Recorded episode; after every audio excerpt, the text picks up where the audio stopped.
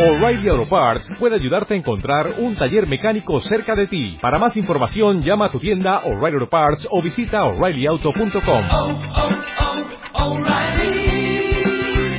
oh, Parts. Buenas noches.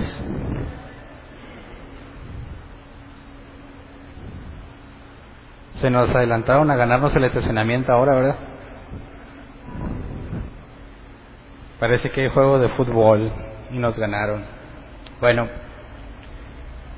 el domingo pasado vimos primera parte del tema Jesús inicia su ministerio. Hoy concluimos con la segunda parte, nada más va a haber dos partes. Y aunque vamos a usar parte de lo que vimos, de hecho todo lo que vimos el domingo pasado, como quiera voy a hacer algunas referencias para los que no estuvieron, eh, y analizar ciertas cosas que quizás, bueno, yo reconozco que no los había analizado desde esa perspectiva, quizás tú tampoco, espero que tú tampoco para que aprendas lo que yo aprendí, pero eh, surge algo interesante en el capítulo 4 cuando Jesús y Satán intercambian frases bíblicas. Entonces, eh, vamos a recordar el, versículo base que es Mateo 4.1. ¿Sí estamos listos ya, Beto? Excelente. Mateo 4.1 dice, luego el Espíritu llevó a Jesús al desierto para que el diablo lo sometiera a tentación. Entonces, en la primera parte analizamos del capítulo 2 y 3 lo, las referencias que Mateo nos da sobre Jesús como Mesías y analizamos las supuestas eh, falsas referencias en cuanto al Mesías, porque no existen profecías de que sería Nazareno, no existe una profecía de que de Egipto sería llamado el Mesías, pero analizamos cómo Mateo hace paralelismos y cómo aplicaba lo del Nazareno según el original de Ser a Jesús.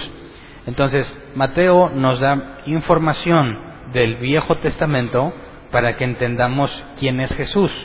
Y eso es interesante que lo notemos porque en el capítulo 4, después de ser bautizado, eh, es Dios quien decide llevar a Jesús al desierto. No es Satanás quien acomoda las cosas para tentar a Jesús, sino que es Dios quien arregla la cita entre Jesús y Satán. Esto es interesante porque pensamos que las cosas malas que nos pasan, Satán es el culpable. Pero según vemos en este capítulo, es el Espíritu que acaba de recibir después de ser bautizado, que dice que el Espíritu descendió en forma de paloma y se oye una voz en el cielo, y el Espíritu es quien lo lleva para ser tentado. Entonces, esta idea es de Dios.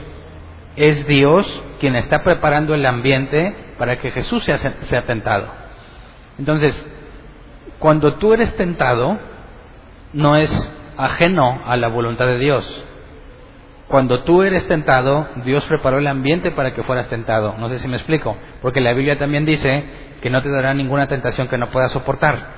Entonces, toda tentación que experimentas fue previamente aprobada por Dios. ¿Sí me explico? Para que no fracases, porque no te dará ninguna prueba que no puedas soportar. Entonces, cualquier tentación que tú experimentes, Dios consideró, tú puedes, tienes todo lo que se requiere para que no caigas. Y como quiera muchas veces caemos, ¿verdad? Pero desde la perspectiva de Dios, Dios sabe que la vas a pasar. Ahora, ¿sería diferente en el caso de Jesús? Dios le daría una prueba que no pueda soportar. Bueno, hay que analizar qué tipo de prueba le está sobreviniendo a Jesús, qué tipo de tentación. Entonces, es Dios quien lleva a Jesús para ser tentado. Y dice que Dios envía a Jesús al desierto expuesto a las fieras salvajes, que es algo que no nos dice Mateo, pero si leemos Marcos 1, del 12 al 13, nos da ese tipo. Dice, enseguida el Espíritu lo impulsó a ir al desierto, y allí fue tentado por Satanás durante 40 días. Estaba entre las fieras y los ángeles le servían. Ahora, ¿Satanás tentó a Jesús al final de los 40 días o lo tentó durante 40 días? Porque aquí Marcos dice, y allí fue tentado por Satanás durante 40 días, ¿verdad? Pero si Mateo nos describe tres tentaciones nada más, ¿cuánto tiempo le tomó? ¿40 días hacerlo? Según Mateo dice que después de que, ahorita vamos a, a verlo, que después de que ayunó 40 días y 40 noches, entonces Satanás le tentó. ¿Por qué parece que Marcos nos dice otra cosa? Porque Marcos solamente está resumiendo lo que Mateo y Lucas nos cuentan a detalle. Marcos dice, fue tentado por Satanás, o sea, estuvo en, el- en lo imposible del desierto, ahí fue tentado por Satanás. Las comas y los puntos que hay aquí no están en el griego original. El griego original no tiene signos de puntuación. Entonces cualquier punto, coma, exclamación, lo que tú veas, no está en el original. Así que fueron puestos al criterio del grupo que tradujo. Entonces lo que estamos leyendo aquí, enseguida el Espíritu le impulsó en el desierto y allí fue tentado por Satanás. Aquí le puedes poner una coma, durante 40 días, o sea, durante 40 días fue el desierto. Estaban entre las fieras y los ángeles le servían. O sea que los 40 días que fue tentado los ángeles le servían, no. Por eso lo bueno de tener cuatro referencias de los evangelios es que cada uno nos da una perspectiva de lo que sucedió, pero ninguna de ellas se contradice. Entonces, lo único que agrega diferente Marcos, que no nos dijo Mateo, es que estaba entre las fieras. Entonces, ese lugar desértico era peligroso porque había fieras. Se nos habla de que cuando Sansón se movía de un lugar a otro, salió un león al encuentro. ¿Dónde andaba Jesús? ¿Qué clase de fieras había? Ahora, no nada más fue enviado al desierto así como que a esperar a que sea tentado, sino que fue expuesto a los peligros del desierto. De día hace muchísimo calor, de noche hace muchísimo frío, y de día y de noche está expuesto a las fieras y también serpientes y escorpiones, ¿verdad? Entonces, realmente fue expuesto. ¿Cómo es que el Hijo de Dios, el Salvador del mundo, Dios lo lleva a semejante situación como que arriesgando su vida? Porque, ¿qué pasaría si Jesús le da una gripe ahí en el desierto? Imagínate los cambios de temperatura. ¿Qué tuvo que hacer Jesús para sobrevivir en la noche? ¿Tuvo que encontrar la manera de hacer fuego o con su capa fue suficiente? Si estaba ayunando, obviamente no comía, pero ¿cómo se calentaba? Entonces, el agregar que está con las fieras, como que lo vuelve un poco más realista. No te imaginas a Jesús esperando ser tentado como si nada, sino que está expuesto a verdadero peligro y es Dios quien lo expone al peligro. Entonces, eh, dice Mateo capítulo 4 versículo 2, después de ayunar 40 días y 40 noches tuvo hambre. Bueno, o sea que en los 40 días no tuvo hambre, hasta después.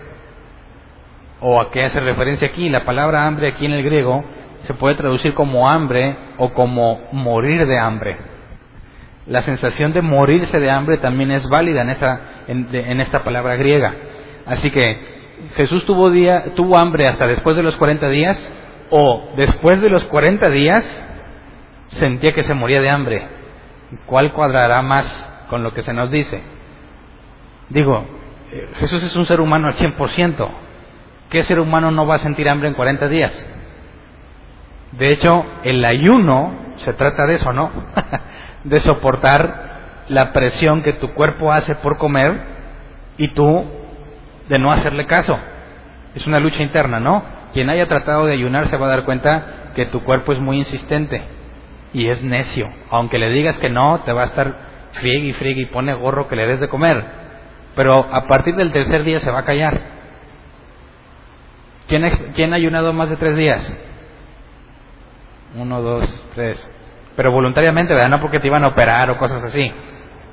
No de que me van a operar y no puedo comer nada en tres días. Eso no, no, eso no cuenta. Que tú digas, voluntariamente voy a hacer un ayuno de cinco días. Y durante los cinco días, nada. Quien lo haya vivido sabe que los primeros días sufres mucho. Pero los, los de- después del tercero o ya el cuarto, y el cuerpo ya se resignó. Entonces Jesús experimentó hambre muy seguramente, sí, al principio, pero después el cuerpo se autorregula y empieza a comer la grasa que tienes acumulada. Les he dicho, ¿verdad?, que todos tenemos una bodega. Porque el cuerpo dice, está comiendo y dice, bueno, esto es para ahorita y esto es por si acaso Hernán ya no vuelve a comer. Y le deja un cacho aquí. Y luego vuelves a comer y dice el cuerpo, bueno, esto es para ahorita y me aprovisiono ahí por si acaso ya no hay para comer. El problema es que siempre hay para comer y siempre le echa la bodega, ¿verdad? Pero cuando estás ayunando y el cuerpo te sigue demandando y no le das, se ajusta y entonces abre la bodega y tiene toda su provisión ahí guardada, deja de molestarte y empieza a comer de lo que tienes ahí. Y es cuando la grasa del cuerpo se empieza a consumir. Así que no se aprovisionen tanto, muchachos.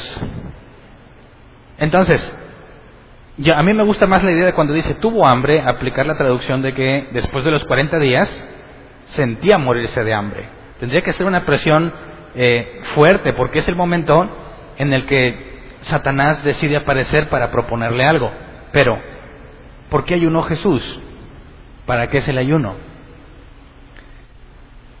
Si Jesús es el Hijo de Dios elegido sin pecado, ¿para qué ayunaba? Eso es importante porque lo manda al desierto y Dios le dice que ayune. Aunque no está diciendo que Dios le dijo que ayune, hay otro pasaje que vamos a leer ahorita donde Jesús dice que Él no hace su voluntad, sino lo que el Padre le dice. Entonces, si a Jesús lo encuentras haciendo algo, no es porque a Él se le ocurrió, sino porque el Padre se lo mandó. Entonces, si el Espíritu lo impulsa al desierto y resulta que está ayunando 40 días, es porque el Padre le dijo que ayunara los 40 días. Entonces, está expuesto calor extremo, frío extremo por las noches, está expuesto a las fieras y para agregarle un poco más, sin comer, 40 días. Así que es una situación muy difícil y muy complicada. Jesús nos habla un poco más sobre el ayuno más adelante, me voy a adelantar, vamos a leer Mateo 6, 16 al 18. Jesús está hablando y dice, cuando ayunen, no pongan cara triste como hacen los hipócritas, que demudan sus rostros para mostrar que están ayunando. Les aseguro que estos ya han obtenido toda su recompensa, pero tú cuando ayunes, perfúmate la cabeza y lávate la cara para que no sea evidente ante los demás que estás ayunando, sino solo ante tu Padre que está en lo secreto, y tu Padre que ve lo que se hace en secreto, te recompensará. Ahora, ¿Jesús está en lo secreto? Pues sí, porque está solo en el desierto. Entonces, ¿te imaginas a Jesús así todo achacoso porque hace mucho calor y no tiene nada para comer? ¿O Jesús tenía que hacer, como él mismo dice, hacer el esfuerzo por no verte en esa condición, sino pagar el precio voluntariamente, sin quejarte, sin hacer como que, ay, ya no aguanto, no, tratando de llevar tu vida normal para que quede solamente en lo interno. De hecho, eso es lo difícil del ayuno, ¿no? Estás ayunando y muchos dicen que hasta siente que se desmayan. Bueno, tienes que parecer normal. Si alguien se da cuenta, o tú pretendes que alguien se dé cuenta por tus caras, gestos, o el descuido de higiene personal que puedes tener, Jesús dice que ya no se cumple, ya no sirve. Tiene que ser algo secreto, nadie se debe dar cuenta. Tú no le puedes decir a alguien, oye, no, hombre, acabo de ayunar, porque ahí, ahí quedó todo tu esfuerzo. Oh, hombre, yo ayuno mucho, ya perdiste. Lo que hayas hecho, violas lo del secreto, quieres hacerlo público, quizás te ganes una mejor reputación con el que te oye, pero fue todo, de ahí no pasa. La idea es que solamente sea entre Dios y tú. Así que nunca le andes diciendo a nadie cuando hay unas, y ya me dijeron todos. no. Pablo propone una postura un tanto eh, más gráfica. Leamos primero de Corintios 9, 25 al 27. Dice, todos los deportistas entrenan con mucha disciplina. Ellos lo hacen para obtener un premio que se echa a perder. Nosotros, en cambio, por uno que dura para siempre. Así que yo no corro como quien no tiene meta, no lucho como quien da golpes al aire. Más bien golpeo mi cuerpo y lo domino, no sea que después de haber predicado a otros, yo mismo quede descalificado.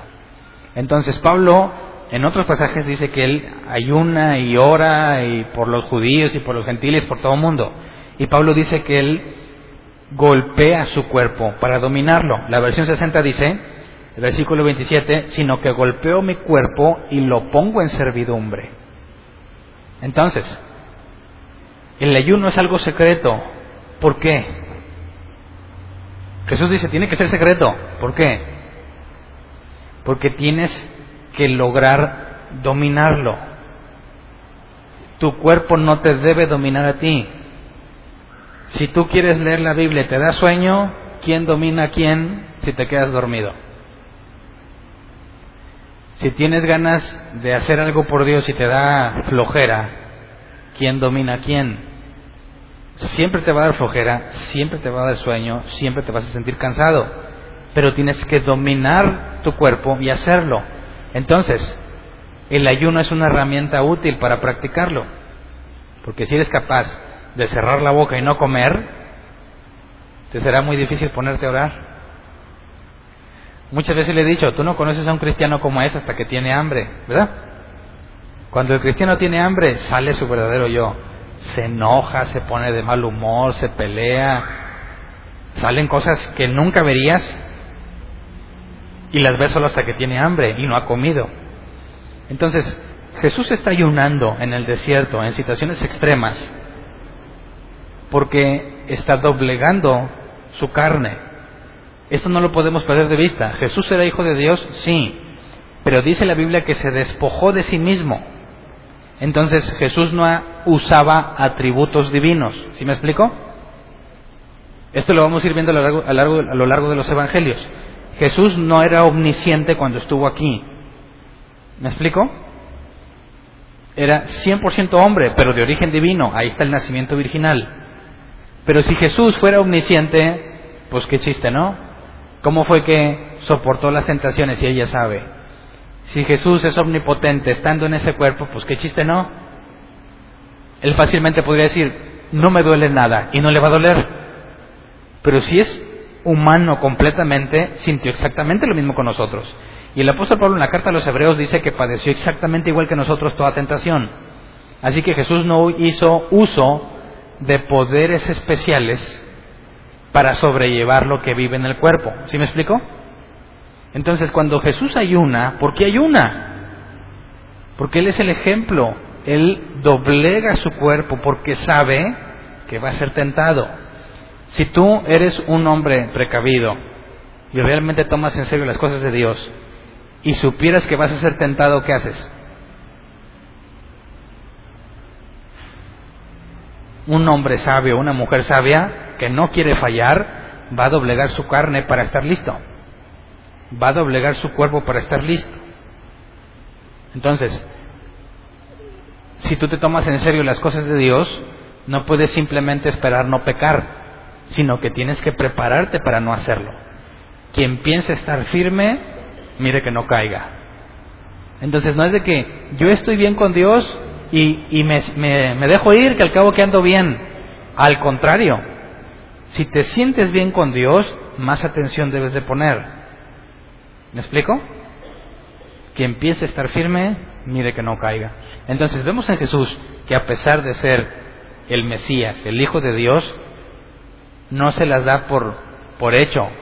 Aunque Él dice, vengo a morir por ustedes, vengo a morir por todos, voy a ser exaltado. Él sabe que eso va a suceder y no se da el lujo de vivir como quiera. Nosotros como creyentes, tú puedes decir, ah, pues yo soy un elegido y Dios me va a perdonar. No te puedes dar ese lujo. No puedes pensar que porque Dios está contigo, no vas a caer en la tentación. No puedes permitirte ir, tolerar cosas que te ponen en riesgo de caer. Fíjate, escuchaba un predicador eh, que se llama Paul Washer, no sé si lo han escuchado o lo han visto. Bueno, él decía que cuando sale de viaje, nunca se va solo, sale de viaje a predicar. Y dice que el, el grupo de ancianos en la iglesia donde él se congrega, escogen a un joven sin responsabilidades, o sea, no está casado ni nada, que se vaya con él durante todo el viaje. Y la tarea de este joven es nunca despegarse de Paul Washer. En ningún momento, no lo puede dejar solo. Y él dice, ¿sabes por qué? Porque yo puedo ser expuesto a muchas cosas cuando estoy solo. Dice, llego a mi cuarto cansado y hay televisión y todos los hoteles tienen canales para adultos. ¿Qué tal si quedándome solo se me hace fácil verlo? Pero sabes qué, si hay alguien ahí, aunque se me ocurra la idea, no lo voy a hacer. ¿Qué tal si estando en el hotel una hermana viene a visitarme y aunque tenga buenas intenciones, ¿qué pasaría de mi, con mi reputación? ¿Qué pasaría con el ministerio si alguien viera que una hermana entra al cuarto del hotel? Y dice, no es necesario que entre, ¿qué tal si me ven que yo estoy en la puerta platicando con ella? Así que dice, cuando tocan, yo no abro, quien abre es el que lo acompaña. No porque él diga, no, es que yo soy bien débil, sino porque se adelanta ante una posible situación que lo ponga en riesgo. ¿Qué clase de cristiano hace eso? Solo alguien que se toma muy en serio lo que Dios le ha encomendado, de manera que no falles. Entonces, cuando Jesús está ayunando, está él mismo controlando sus sentimientos. Tiene hambre, tiene calor, tiene frío, pero él está ejerciendo el dominio propio. Entonces, 40 días y 40 noches no es la primera vez que vemos que alguien ayuna así. Leamos Éxodo 24, 18. Dice, Moisés se internó en la nube y subió al monte y allí permaneció 40 días y 40 noches. Y en otros pasajes dice, y no comí ni bebí nada. Ayunó 40 días y 40 noches. Y luego vamos a 1 de Reyes 19, 8. Elías se levantó y comió y bebió. Una vez fortalecido por aquella comida, viajó 40 días y 40 noches hasta que llegó a Oreb, el monte de Dios. Entonces, algo similar pasó con Moisés, algo similar pasó con Elías. Y yo preguntaba el tema pasado, si Jesús fuese un mentiroso, ¿por qué se comporta tal cual los siervos de Dios se han comportado? Si Jesús es un falso Mesías, un hombre que proclama ser algo que no es, ¿cómo es que lo que Dios hace con él es igual a lo que Dios ha hecho con otros hombres que han sido sus siervos? Fíjate cómo Mateo te empieza a mostrar que Jesús fue tratado igual que otros hombres de Dios, principalmente Moisés, Elías, que son eh, principales entre lo que ha pasado con los israelitas. Entonces, Mateo te está proponiendo, no hay ninguna diferencia entre esos siervos de Dios y Jesús. Si alguien dijera Jesús es un loco y un, y un idólatra que se proclama Dios, las propias obras de Jesús revelarían quién es, pero las obras que está haciendo Jesús son, eh, concuerdan, son congruentes con lo que también hizo Moisés y con lo que también hizo Elías. Entonces, nos está poniendo un fundamento. Jesús no está haciendo nada nuevo. Jesús no está haciendo nada distinto de lo que ya se ha hecho. ¿Sí me explico? Porque dice, no, es que eso es nuevo, eso de que Jesús es el Hijo de Dios, ¿de dónde se lo inventaron? Fíjate cómo los evangelios, y vamos a ver cómo los cuatro evangelios tienen sumo cuidado, especial cuidado en decir que lo que Jesús hizo es algo que ya estaba escrito en el Viejo Testamento.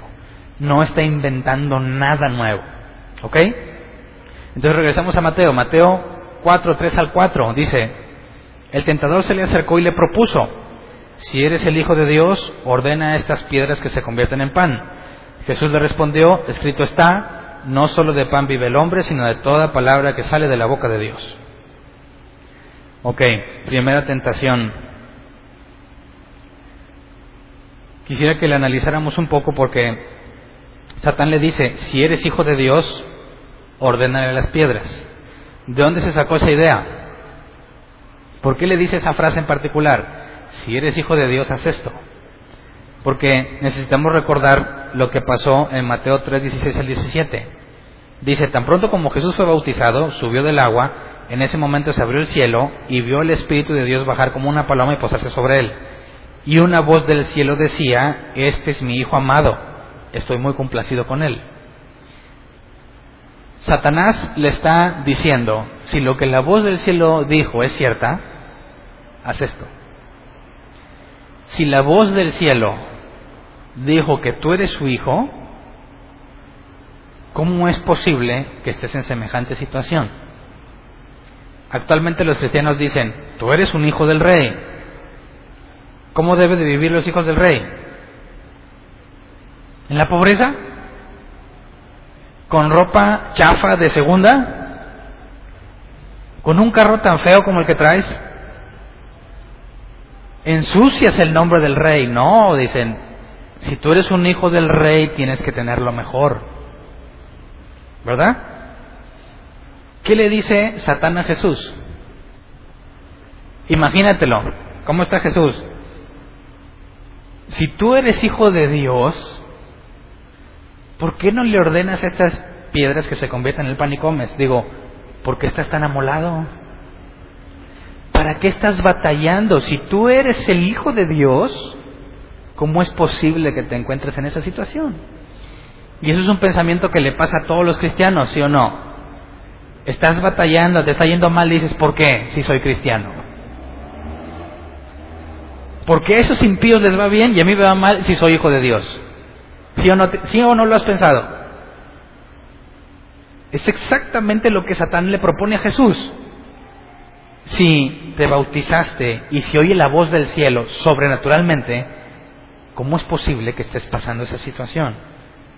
Si tú eres el Hijo de Dios, tienes poder para convertir las piedras en pan. Come. ¿Qué hay de malo en que coma? Digo, se está muriendo de hambre. Ya ayunó 40 días y 40 noches. Ya se acabó, ¿no? Entonces, ¿por qué no comes de una vez? ¿Es malo lo que le pide? ¿Es algo malo que supla esa necesidad? ¿No? ¿Pero por qué es una tentación entonces? Si eres el Hijo de Dios no deberías estar así. Si eres el Hijo de Dios, deberías asegurar tu supervivencia, ¿no crees? O sea, esto no es de que convierte la piedra en un panecito para que meriendes, ¿verdad? Te estás muriendo. ¿Cómo va a ser que estés así? ¿Quién va a cumplir lo que el Hijo de Dios debe de cumplir? Digo, razónalo, ¿no? ¿Qué va a pasar si te mueres? Hay personas, lamentablemente cristianas, que dicen, ¿qué va a hacer Dios si tú no cumples tu tarea? ¿Ah? Dios tiene un plan para ti y si tú no lo vas a hacer, ¿qué va a hacer? Si tú no lo haces, dijo Marcos Witt, atas las manos de Dios y Dios ya no puede hacer nada. Exactamente lo que Satanás le propone a Jesús. Si tú eres el Hijo de Dios y no comes, ¿cómo se va a cumplir? Convierte las piedras en pan, hazlo por ti, hazlo por la misión que Dios te dio. No tienes por qué padecer. Así que no es malo en sí mismo el hecho de que Jesús sacie su hambre. El problema está, o el problema se nos revela con lo que Jesús responde. Veamos Deuteronomio 8, del 2 al 3. O sea, respondió ahí en Mateo, ¿verdad? Capítulo 4. Pero Jesús está citando este pasaje, Deuteronomio 8, del 2 al 3. Dice, aquí está hablando Dios a los, eh, digo, eh, Moisés a los israelitas, dice, recuerda que durante 40 años el Señor tu Dios te llevó todo el camino del desierto y te humilló y te puso a prueba para conocer lo que había en tu corazón y ver si cumplías o no sus mandamientos. Te humilló y te hizo pasar hambre, pero luego te alimentó con maná, comida que ni tú ni tus antepasados habían conocido, con lo que te enseñó que no solo de pan vive el hombre, sino de todo lo que sale de la boca del Señor. Me gusta cómo lo tradujo la traducción lenguaje actual. Leámoslo, por favor, el versículo 3 de ese mismo pasaje, pero en la versión TLA. Dice, los ha hecho pasar hambre, pero les ha dado a comer pan del cielo, un alimento que ni ustedes ni sus antepasados conocieron. Con esto Dios quiso enseñarles que, aunque les falte el alimento, pueden confiar en sus promesas y en su palabra y tener vida. Aunque te falte el alimento, puedes confiar. Es decir, que aunque no tengas lo necesario para sobrevivir, puedes confiar. Jesús está en una situación donde no tiene lo necesario para vivir. Y Satanás le dice, si tú eres el Hijo de Dios, hazlo. Jesús le dice que no, ¿por qué? Porque no importa que se esté muriendo de hambre, si Dios lo llevó a ayunar y Dios no le ha dado otra instrucción, ¿por qué, va ¿por qué habría de hacerlo? ¿Sí me explico? Imagínate, Jesús le dijo a Pedro, llegará el día en que cuando seas viejo te tomarán de las manos y te llevarán a un lugar donde no quieres ir. Y dice, dándole a entender la forma en la que iba a morir. Imagínate que Jesús te dice eso a ti. Y llega un momento en que estás viejo y te están llevando para ser crucificado. ¿Qué pasa por tu mente? ¿Te acordarías que Jesús te lo dijo? Sí. ¿Te dan ganas de morirte? Lo crucificaron y dijo Pedro, pero no como Jesús. No quiero morir igual que Él, no soy digno. Y lo crucificaron de cabeza. Está muriéndose, pero no reniega. ¿Por qué? Porque a pesar de que estés en esa situación tan crítica, debes confiar en el que lo ordenó. Cuando el día de tu muerte llegue, no debes de tener miedo, porque si Dios ordenó que murieras, vas a morir. ¿Me explico? Así que, imagínate que llegara la persecución a nuestro país. ¿Tendrías miedo? Un verdadero creyente, aunque le pueda dar ñañaras en el estómago, sabe que el día que Dios designe para él es inevitable. Pero si no lo ha designado, entonces no vas a morir. A fin de cuentas, no vas a morir porque te atrapen. Vas a morir el día que Dios dijo que vas a morir. Y puedes descansar en eso. Jesús le dice, no, porque no solo de pan vivirá el hombre, sino de la orden que Dios dio. Permanecer fiel a pesar de que te cueste la vida. Esa era la señal del cristianismo en aquel tiempo. Pablo lo dijo, he peleado con fieras, me han apedreado. Los cristianos padecían persecución, no como nosotros acá, ¿verdad? Que te dicen el aleluya y ya dices, Dios, ¿por qué sufro? No se compara con lo que vivieron ellos. Y ellos estaban dispuestos. Y los amenazaban, si vuelves a hablar de eso te matamos. Y volvían a hablar. Porque la orden de Dios fue, predica. Y no te mueves de ahí a menos que Él cambie la orden. Entonces, el problema no es que Jesús comiera, sino que desobedeciera lo que Dios le había dicho. Ayunas. Si Jesús dice, bueno, déjame, tengo hambre, convierto las piedras en pan, es una desobediencia. Está cambiando lo que Dios dijo. Dios no le dio una nueva instrucción. Entonces, Satanás de una forma muy sutil trata de mover a Jesús a desobedecer, pero no le pide que desobedezca. Le pide que supla su necesidad. Y es cuando la Biblia dice que Satanás se disfraza de ángel de luz. ¿Tú crees que se, se le apareció a Jesús así con cuernos y patas de chivo? ¿Tú crees que Satanás dice, deja, voy a tentar a Hernán y viene con cuernos y patas de chivo? ¿Tú crees que si vieras algo malo en Satanás, le harías caso? Por eso se disfraza de ángel de luz. Parece que es muy bueno lo que te pide, tiene sentido y tiene lógica. Apela a tu razonamiento. Satanás no le está dando una instrucción directa, invita a Jesús a meditar. Si eres el Hijo de Dios, es esto. Y Jesús tendría que razonar, a ver, pues es cierto, digo, es bíblico, ¿no? Si soy, tengo hambre, puedo hacerlo. Es el razonamiento humano el que te desvía. ¿Me explico? Y eso es a lo que siempre te va a invitar Satanás. Por eso, si es algo que está mal, no sé si te has dado cuenta, ¿cómo es que te convences de hacerlo? Te convences a ti mismo de que no es tan malo. ¿Verdad? Oye, este, quiero comerme algo que no debiera comer. El doctor me lo prohibió. Pero llevo dos meses sin comer, o sea, le he echado ganas. Me he esforzado en serio. Y la verdad es que me ha costado mucho, mucho. Y además, pues qué tanto me... Una sola vez nada más para que se me quiten las ganas. Y es más, lo pruebo, se me quitan las ganas y, y, y voy a poder soportarlo mejor. Y te autoconvences haciéndote pensar que no es tan malo y que es lógico y razonable. Esa es la forma en la que todos los cristianos caemos, ¿verdad? Es la forma en que Santiago dijo, cada uno es arrastrado de su propia concupiscencia. Y la palabra concupiscencia en el original es un deseo fuerte, tanto lo deseas que ese deseo es el que te arrastra. Pero Jesús no. Jesús le cita el Viejo Testamento, ¿verdad? Eso es lo que la Biblia dice. Por eso no lo hago. Ok. Ya que se puso eh, bíblico, Satanás le propone lo siguiente, versículos 5 al 7 en Mateo 4.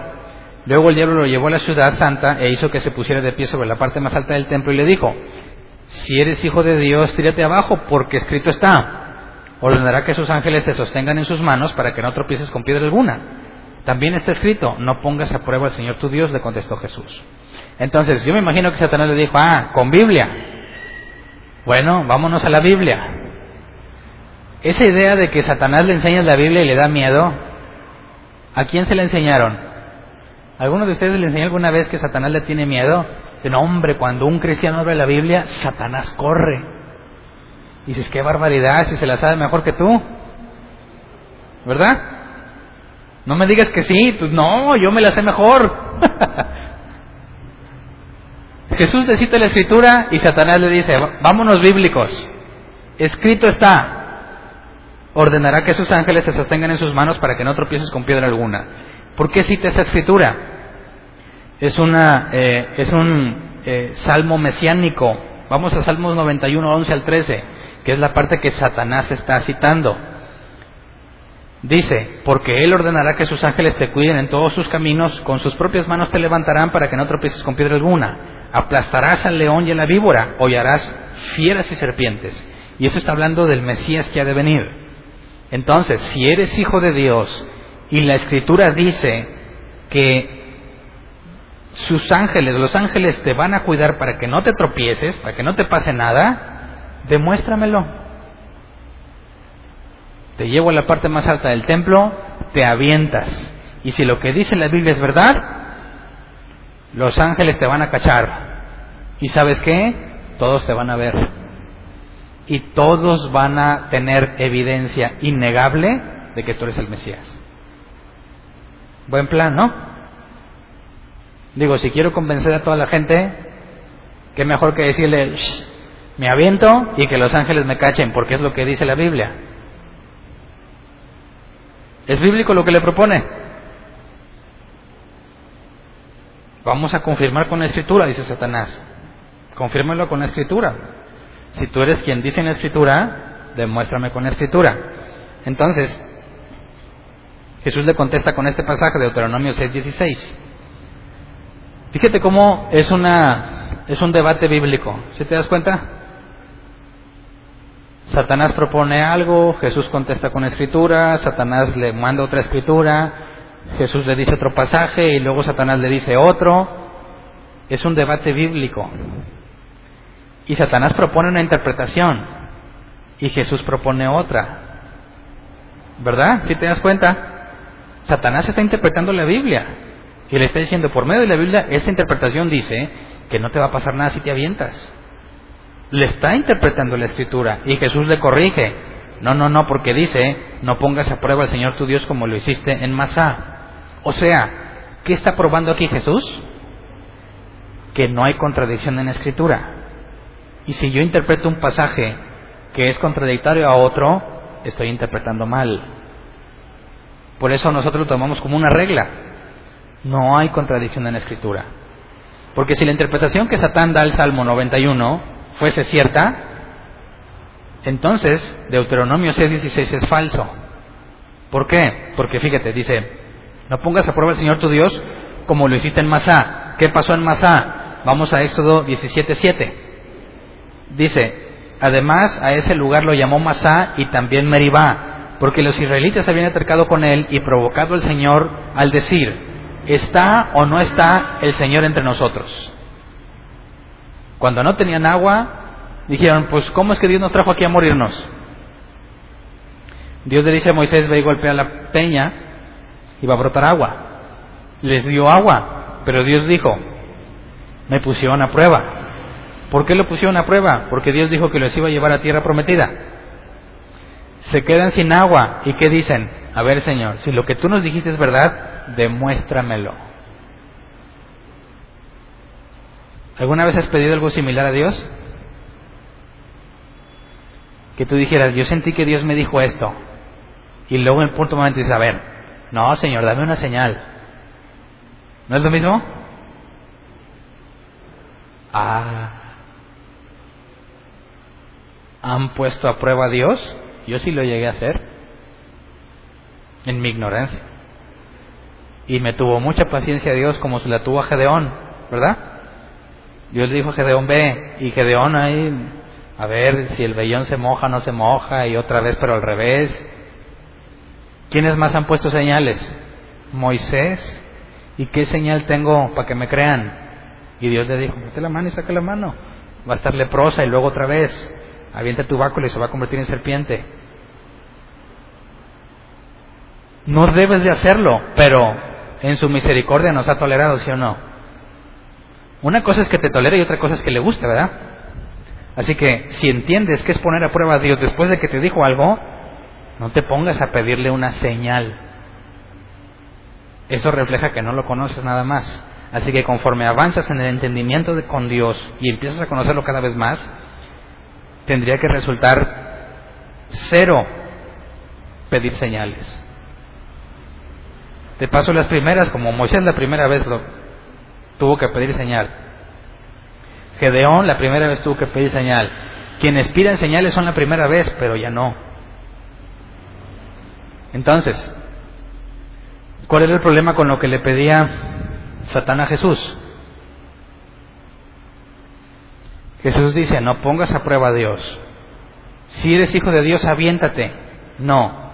Si soy hijo de Dios, porque la voz lo dijo, no necesito aventarme. ¿Sí me explico?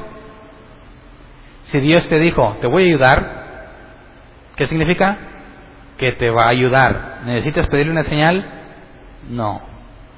¿Qué es lo que Satán propone a Jesús? Indirectamente. Desconfía de Dios.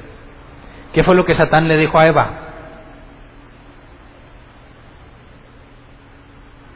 No es que te vas a morir, sino que Dios no quiere que seas como Él. O sea, desconfianza de Dios. Es exactamente lo que Satán trata de hacer con Jesús. Si eres, si Él dijo, aviéntate, ponlo a prueba, no le creas, no seas así tan borrego, dile, no, no, no, asegúramelo. Esa actitud no es propia de alguien que conoce a Dios, ¿verdad? Entonces, Jesús le responde que no, porque si Él ya lo dijo, no hay por qué pedir evidencia. No pongas a prueba al Señor. Vamos del versículo 8 al 11, la última. De nuevo lo tentó el diablo, llevándolo a una montaña muy alta y le mostró todos los reinos del mundo y su esplendor. Todo esto te daré si, eh, si te postras y me adoras. Punto. ¿Está citando algún pasaje bíblico aquí? No. ¿Por qué le hace semejante proposición? ¿No te parece muy obvio? O sea, ¿no es básica esta? O sea, Satanás puso mucho cuidado en las primeras dos, pero en esta tercera... ¿Qué le contesta Jesús? Vete Satanás, le dijo Jesús, porque escrito está, adora al Señor tu Dios y sirve solamente a Él. Entonces el diablo lo dejó y unos ángeles acudieron a servirle. ¿No te parece muy obvio que Satanás le diga a Jesús, pues adórame a mí? ¿Tú crees que Jesús lo iba a aceptar así de simple? Si Satanás se te aparece y te dice, arrodíllate ante mí, ¿lo vas a hacer? ¿No te parece de principiante? ¿No te parece que aquí hay algo detrás de ese ofrecimiento? Yo no creo que si Jesús ya le ha contestado, que aunque tenga hambre está dispuesto a morirse porque Dios no ha cambiado la orden. Que si Dios dijo, la voz del cielo dijo que Él es hijo de Dios, no tiene por qué ponerlo a prueba. ¿Tú crees que Jesús consideraría arrodillarse ante Satán? No tiene sentido. Yo pensaría, quizás esa sería la primera prueba. Digo, si yo fuera Satán, yo empezaría por la fácil, ¿no? Y luego se las pongo difíciles. Aquí parece que Satán se las pone difícil y luego se la pone muy fácil. Jesús cita los diez mandamientos, lo básico. Pero aquí hay un trasfondo. Quisiera que leyéramos eh, Lucas 4, 6 al 7. Lucas 4 nos narra lo mismo que Mateo 4. Pero en esta parte nos da una información extra. Dice, según, perdón, sobre estos reinos y todo su esplendor le dijo, te daré la autoridad porque a mí me ha sido entregada y puedo dársela a quien yo quiera. Así que si me adoras, todo será tuyo. Entonces, esta, esta información extra nos pone el trasfondo de lo que está sucediendo aquí. Si, te, si postrado me adoras, te doy los reinos porque son míos. ¿Qué tiene que ver eso? Leamos Salmos 110. Dice, Salmo de David, Dijo el Señor a mi Señor, siéntate a mi derecha hasta que ponga a tus enemigos por estrado de tus pies. ¿De quién está hablando? del Mesías. El Señor, primer Señor es YHVH, segundo Señor es Adonai, los dos son nombres de Dios. YHVH le dijo a Adonai, siéntate a mi derecha hasta que ponga a tus enemigos por estrado de tus pies. El Mesías tenía que ser hijo de David y David le llama Adonai a su hijo. Y, vimos la clase pasada que por eso el Mesías no era, no era un simple ser humano, tenía que ser un ser humano pero al mismo tiempo mayor que David. Sigamos leyendo. Dice que el Señor extiende des- desde Sión el poder de tu cetro. Domina tú en medio de tus enemigos. Entonces, el Mesías, ¿qué va a ser? Rey del mundo. Dios le va a dar su cetro. Él va a dominar. El Mesías tiene que dominar en el mundo. Dice, tus tropas estarán dispuestas a salir de la batalla, ordenadas en santa majestad. De las entrañas de la aurora recibirás el rocío de tu juventud.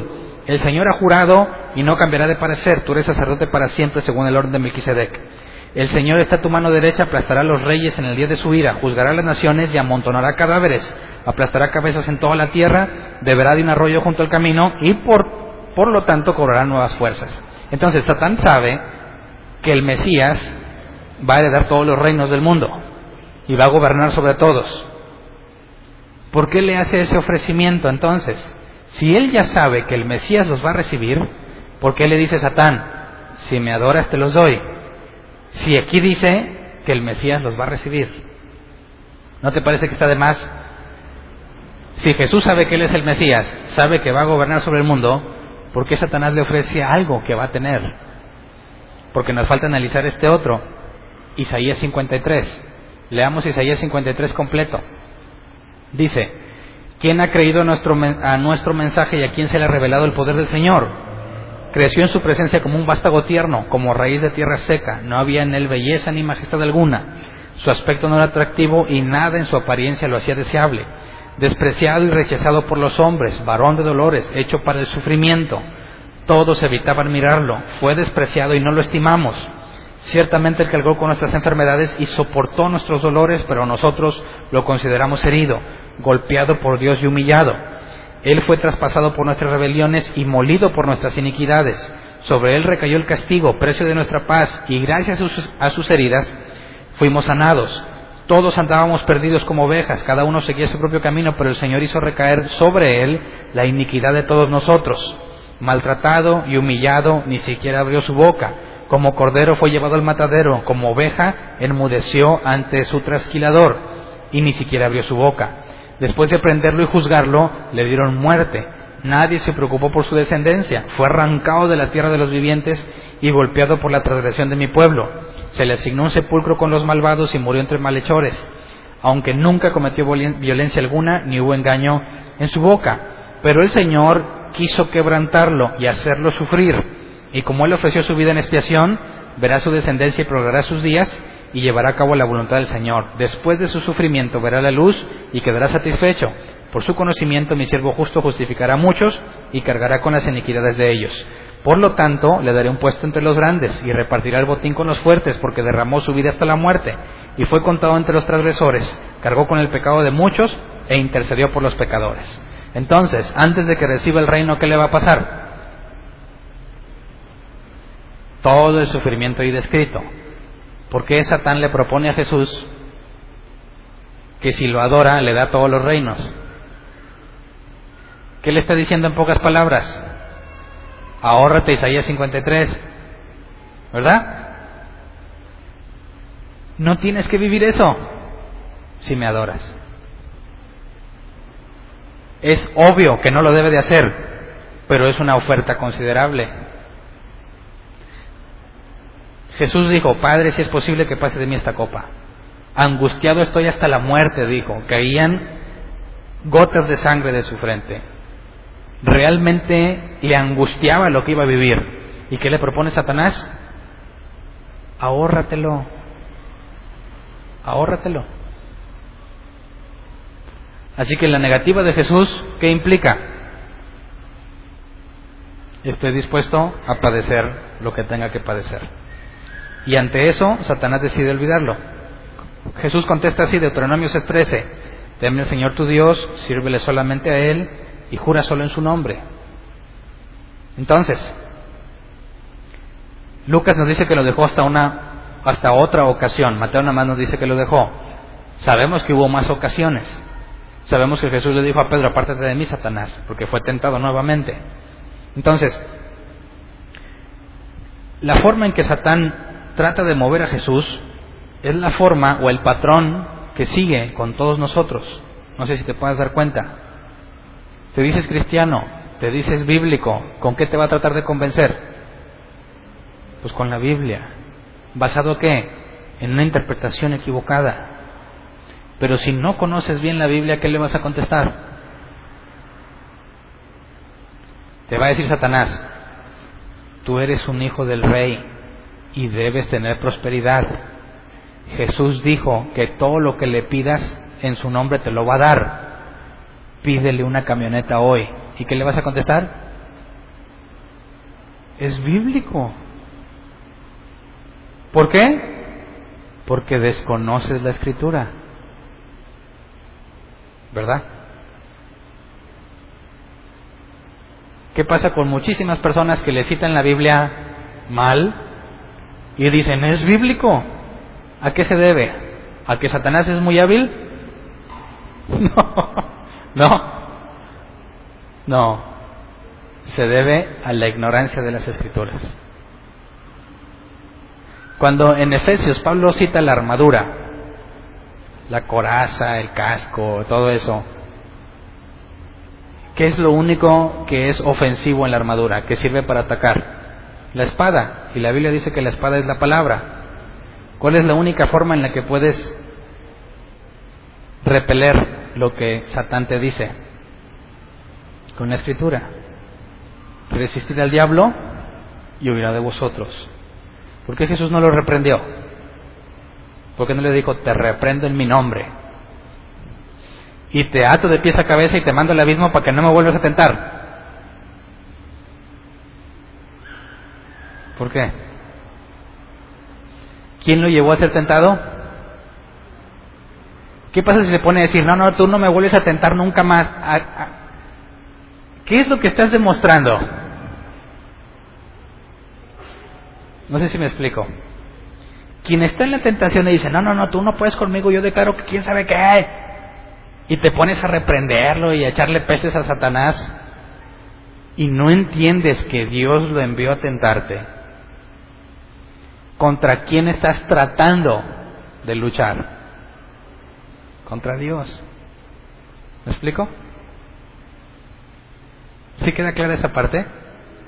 Mi tarea no es evitar lo que Dios dijo, es resistir y permanecer fiel a lo que me dijo, aunque me cueste la muerte. ¿Sí? Y si Dios le dice a Satán, ve y péscate Hernán, ahorita es el momento, así como con Jesús, ahorita es el momento. Le voy a decir, ¿te largas Satanás? Te va a decir, Hernán, ¿quién crees que me mandó? Si quieres que me vaya, ¿a quién se lo vas a tener que pedir? Satanás va a decir, mira, yo, yo voy a cumplir lo que me encomendó. ¿Tienes alguna queja o sugerencia? Allá con el gerente. ¿Se me explico? ¿Quién es el que queda en ridículo cuando tratas de atarlo y todo ese tipo de cosas? Tú. Por eso, si Jesús sabe que fue llevado a eso, ¿por qué no lo reprende? Porque sería contrario a lo que Dios ordenó. ¿Verdad? Entonces, no caigas en esas cosas. Eh, nuestra tarea es resistir simplemente. Y más adelante vamos a ver, cuando lleguemos a esas partes, lo que el original dice en cuanto a resistir. Permanecer de pie en la postura, mostrando oposición a lo que venga. Si estás siendo tentado, ¿quién lo permitió? Dios. ¿Vas a lograr que te dejen de tentar? No. Lo único que puedes lograr es demostrar que no te vas a mover. Satán lo intenta una vez, dos veces, tres veces, no se mueve. Voy a esperar otro momento. Es lo que dijo Santiago, resistid al diablo, huirá de vosotros, pero no para siempre. Al rato regresa. Entonces, ¿cuándo vas a dejar de ser tentado? Hasta que te mueras. Entonces, despreocúpate. Que si lo mando al abismo y cosas de esas que no tienen ningún sentido. Más bien, estudia la palabra de Dios. Pide el entendimiento. Que no venga Satanás con un texto fuera de contexto para usarlo como pretexto. Cuando te diga, mira que tú eres un hijo él, tienes que decirle a Satanás, mira, si lo que tú dices es cierto, si los hijos de Dios deben estar como la realeza, entonces Dios odiaba al apóstol Pablo. Y a ver qué te contesta Satanás. ¿Cómo le, ¿Cómo le debatió Satanás a Jesús? Le propone un versículo fuera de contexto, Jesús le contesta correctamente y lo deja desarmado y tiene que intentar otra cosa. ¿Entiendes cómo funciona eso de la espada, que es la palabra? Entonces, no nomás es que leas la Biblia, ¿verdad? Tienes que entenderla y buscar lo que realmente Dios dijo ahí para que cuando te encuentres otro pasaje extraño, si aplicas lo que has entendido y has conocido a Dios en tu vida, vas a detectar rápidamente que la interpretación es errónea porque no hay contradicción en la escritura.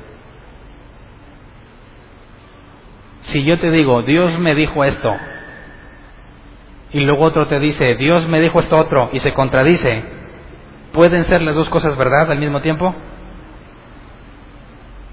No. Uno de los dos está diciendo mentiras. Pero los dos aseguran que Dios dijo. ¿Quién tiene la verdad y quién no? Ahí está lo difícil. Si me crees a mí, corres el riesgo de ser arrastrado junto con mi error. Pero si tú estudias y conoces a Dios, tienes que formular tu propia postura y decir, eso no me cuadra porque también acá dice esto y acá dice el otro. Y armonizar lo que alguien dice en toda la escritura para poder tomar una decisión.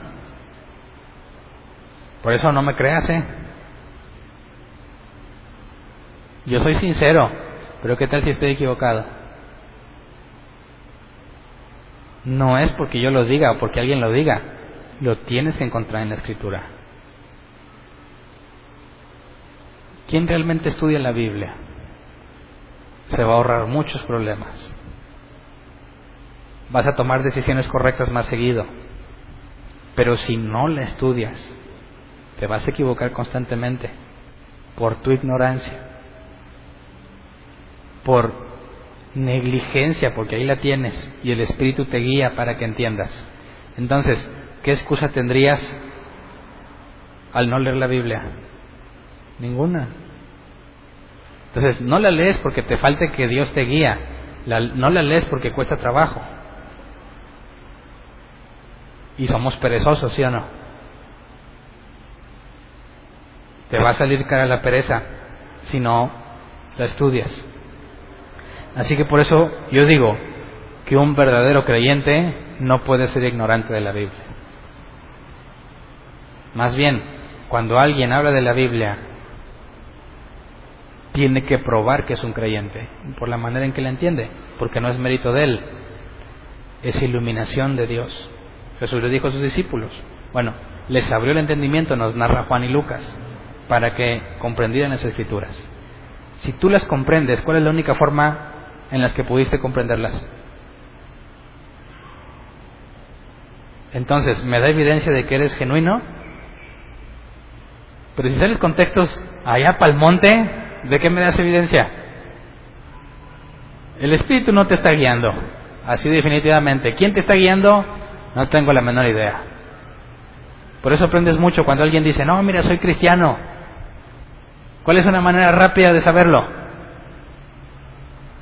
Hazle preguntas de la Biblia. Y no complejas, las más básicas. Y lo que te conteste te dice mucho de esa persona, ¿verdad? Si tú tienes el Espíritu Santo y te guía toda verdad, ¿es compatible con la idea de que nunca lees? No cuadra. no cuadra. Entonces, si Dios quiere más, ay, más adelante vamos a ver ese asunto, porque el, el nuevo nacimiento implica que no nada más dejaste de hacer las cosas pecaminosas, sino que también tus deseos deben de ser nuevos. Y no puede haber un cristiano que no desee leer la Biblia. Si tú no tienes ganas de leer la Biblia, analízate profundamente, porque no cuadra. No cuadra con lo que la Biblia dice. Tú debieras de tener hambre por aprender cada vez más. Y si no la tienes, eres anormal según la definición de cristianismo en la Biblia. Entonces, ¿cómo andas en la lectura? No es necesario que me lo digas, pero es una evidencia muy fuerte, contundente, de dónde andas. ¿Cómo andaba Jesús en la escritura? Se echó un debate con Satán. Vámonos, a Biblia. Tú dices esto, yo digo esto, la interpretación correcta. Se queda sin argumentos. Lo que sigue lo vuelve a parar en seco por medio de la escritura. ¿Por qué eres que dice que debes de estar listo para defender tu fe cuando se te demande? Vamos a ponernos de pie entonces. Ya lo regañé mucho. Pero es necesario que entiendan que no te puedes dar el lujo de no leer la Biblia. Yo espero que aprovechemos estos tiempos. La idea de verlo aquí es porque lo leíste y luego tus conclusiones las comparas con las mías y enriquecemos, ¿verdad? Si andas en otro rollo, no estás aprovechando al máximo el tiempo que tenemos aquí. Aprovechalo al máximo. Conste que no estoy diciendo que yo te voy a iluminar. Te estoy diciendo que tus conclusiones las compares con las mías y crezcamos juntos. Es muy distinto decir, yo te voy a iluminar y te voy a decir lo que Dios dice. No, no, no, no, no. No le hagas caso a nadie que te diga eso. Más bien di, yo creo que Dios me ha dado intelecto para llegar a mis conclusiones. Explícamelo y yo te digo. ¿Cómo ven si oramos por eso? El propósito de la iglesia según Jesús y de los ministerios es capacitar al pueblo para que lleguemos a la estatura de Cristo. ¿Qué tal le sale Cristo con la Biblia? Lo vamos a ver en los cuatro evangelios. A esa estatura debes de llegar. ¿Cuántos años de cristiano tienes? ¿Qué tanto de Biblia sabes? ¿Qué tanto has aprovechado el tiempo? Si lo has desaprovechado, corrígelo. Vamos a orar juntos para decirle a Dios, no me dejes en paz si no he leído.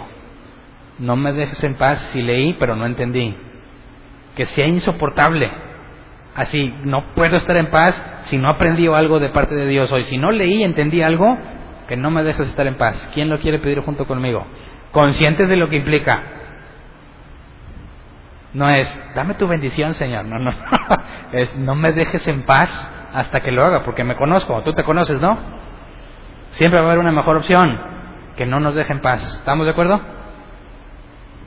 Vamos a orar entonces, Señor. Gracias porque en tu misericordia nos has tolerado mucho. Gracias porque te hemos puesto a prueba muchas veces. No nos ha consumido tu ira. Perdónanos cada vez que no fuimos fieles a lo que nos dijiste, cada vez que dudamos a pesar de tener evidencia contundente, cada vez que nos hablaste claramente y lo pusimos en duda y nos desviamos. Gracias por tu paciencia, por tu misericordia que es nueva cada mañana, pero queremos pedirte que nos cambies, no queremos seguir así. Queremos pedirte que nos transformes completamente cada día más hasta que lleguemos a la estatura de Jesús. Que no pase un día en el que no hayamos aprendido algo en tu palabra, aunque sea un solo pasaje, pero que lo hayamos leído y aprendido. Quizás, si no alcanzamos a leer, que por medio de las experiencias, que por medio de las situaciones que nos pasan, podamos aprender la lección y aplicarlo en lo que hemos aprendido de la Biblia. Queremos pedirte que no nos dejes en paz. Sabemos que nuestra carne es opuesta a lo que queremos hacer. Sabemos que la carne tiende al pecado. Danos dominio propio, Señor. Pone en nosotros eh, un sentimiento que no nos deje dormir, que no nos deje vivir en paz hasta que hayamos recibido instrucción tuya, hasta que tu Espíritu nos haya guiado a la verdad cada día.